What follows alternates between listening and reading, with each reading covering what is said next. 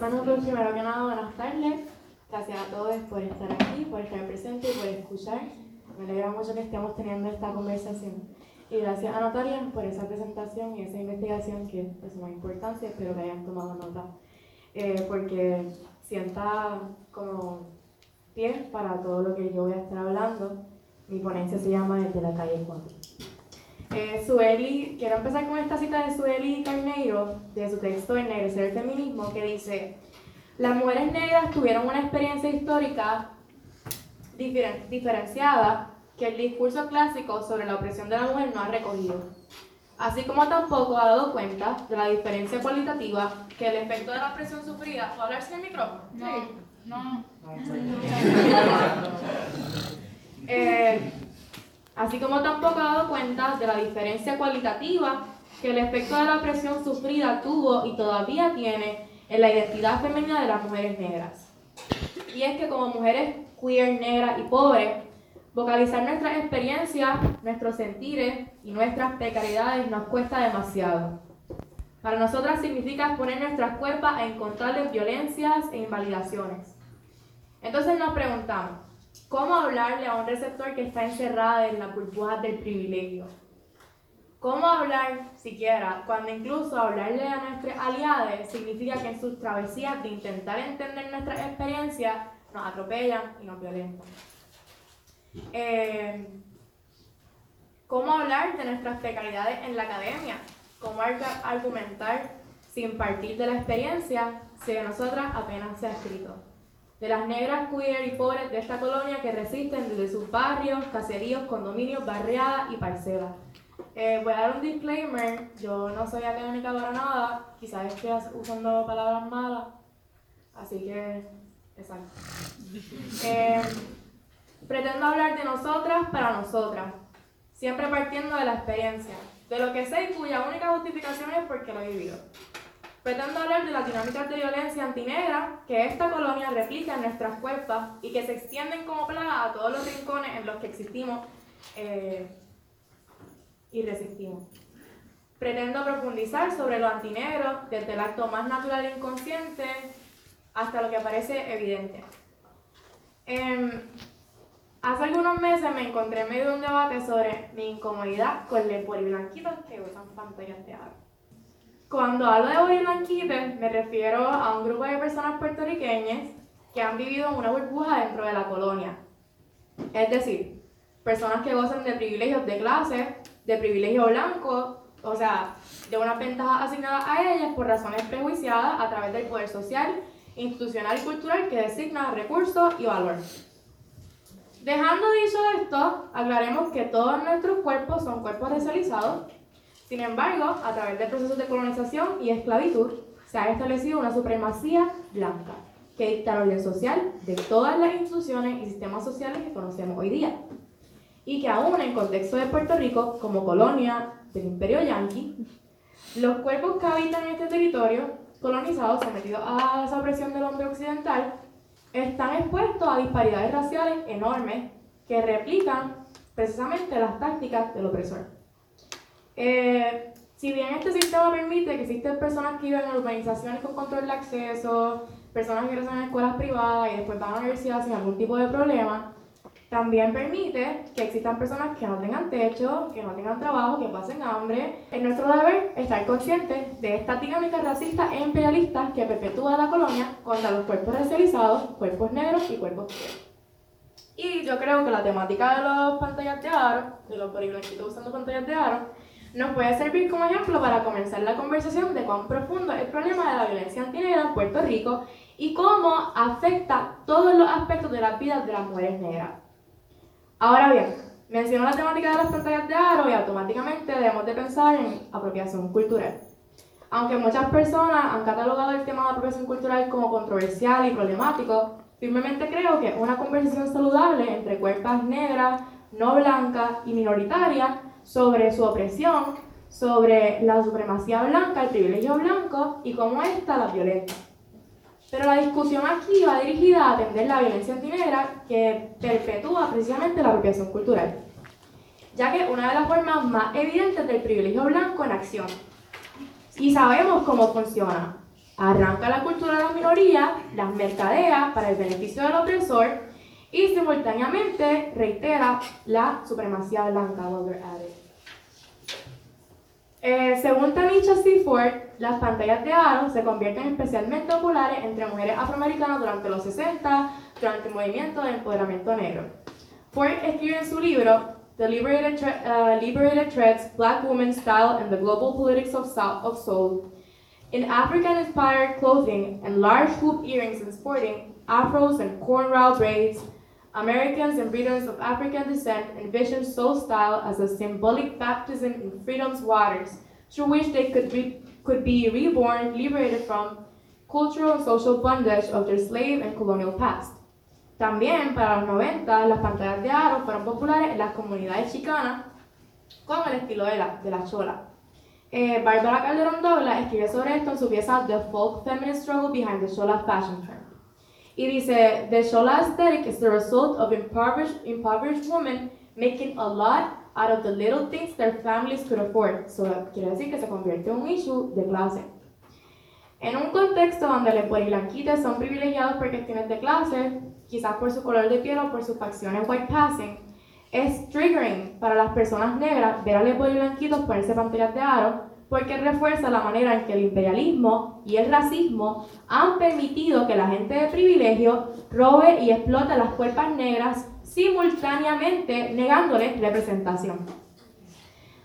¿Cuántas mujeres negras hay en la televisión puertorriqueña? que no sean una caricatura de una yal. Lo hemos representado vivamente en Puerto Rico a través de la narrativa del mestizaje, otro cómplice más de la violencia antinegra eh, de esta colonia. La compañera activista Alegría Martínez del grupo Pitzer Latinx Student Union de la Universidad Pitzer en California dijo en una entrevista para ID, eh, This is about how women of color can wear their own style and culture because they are looked down upon when they do so, But on the other hand, white females are allowed to appropriate the fashion when it's beneficial to them or makes them look edgy. Las pantallas de aro, al igual que muchos otros estilos, eh, como dreadlocks, estilos protectores, etc., son mucho más que moda.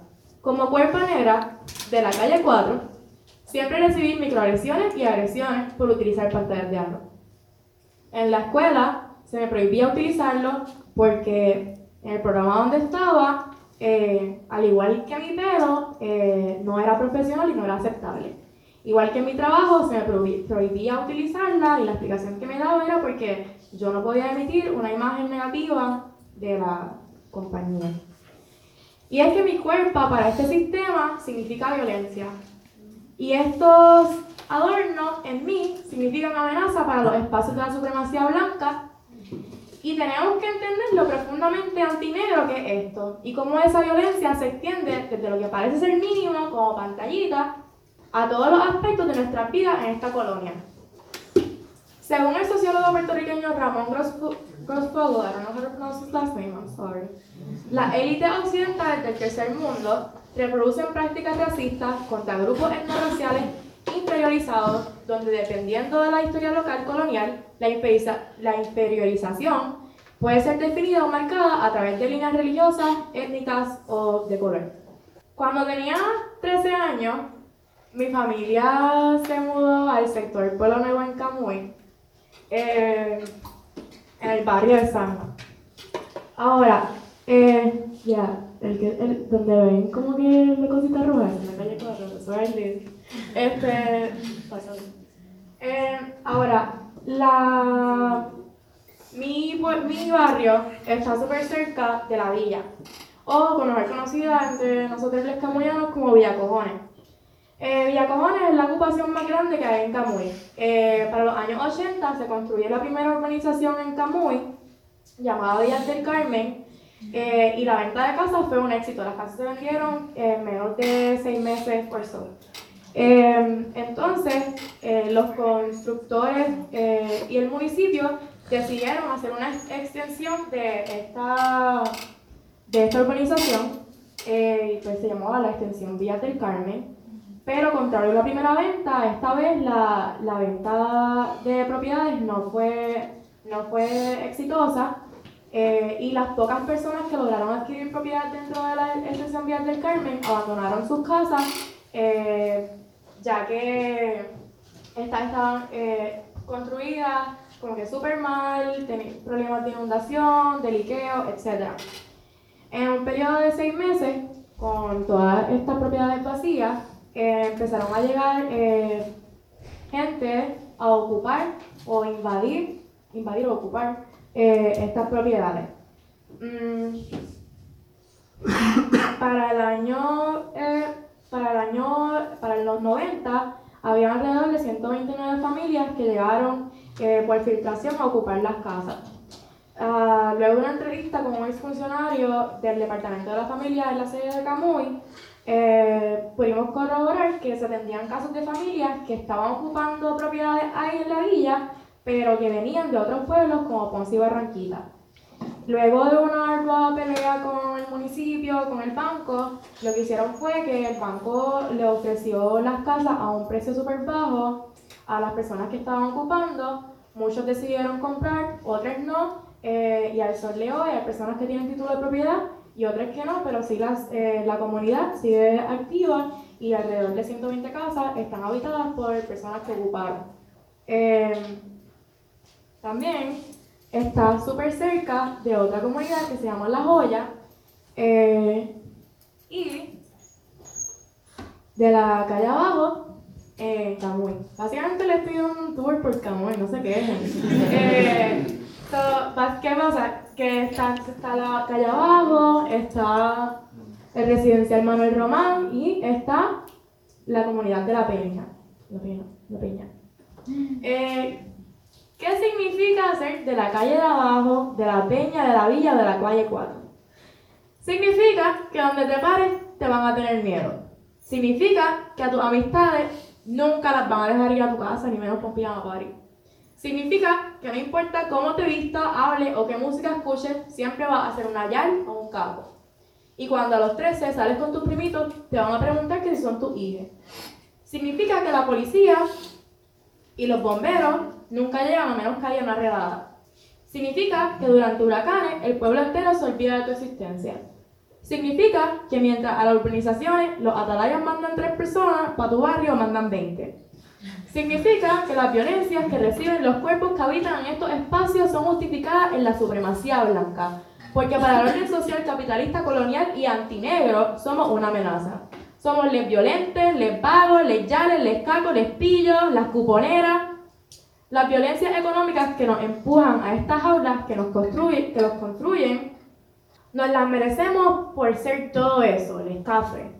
Y para nosotros, las violencias emocionales y físicas que nos causamos se, justifican en lo mismo. Crossfogel explica que una persona puede estar socialmente localizada en el lado oprimido de las relaciones de poder, pero no estar pensando epistemológicamente desde esa localización dice que uno de los mayores éxitos del mundo colonizador moderno ha sido lograr que la gente que está en el lado del oprimido eh, piense epistológicamente como los que están el lado de la opresión.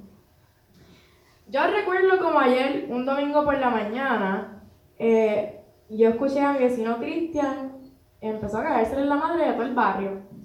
Yo lo escuché, yo vivía en un segundo piso, yo lo escuché desde mi cuarto, y él vivía dos casas más abajo.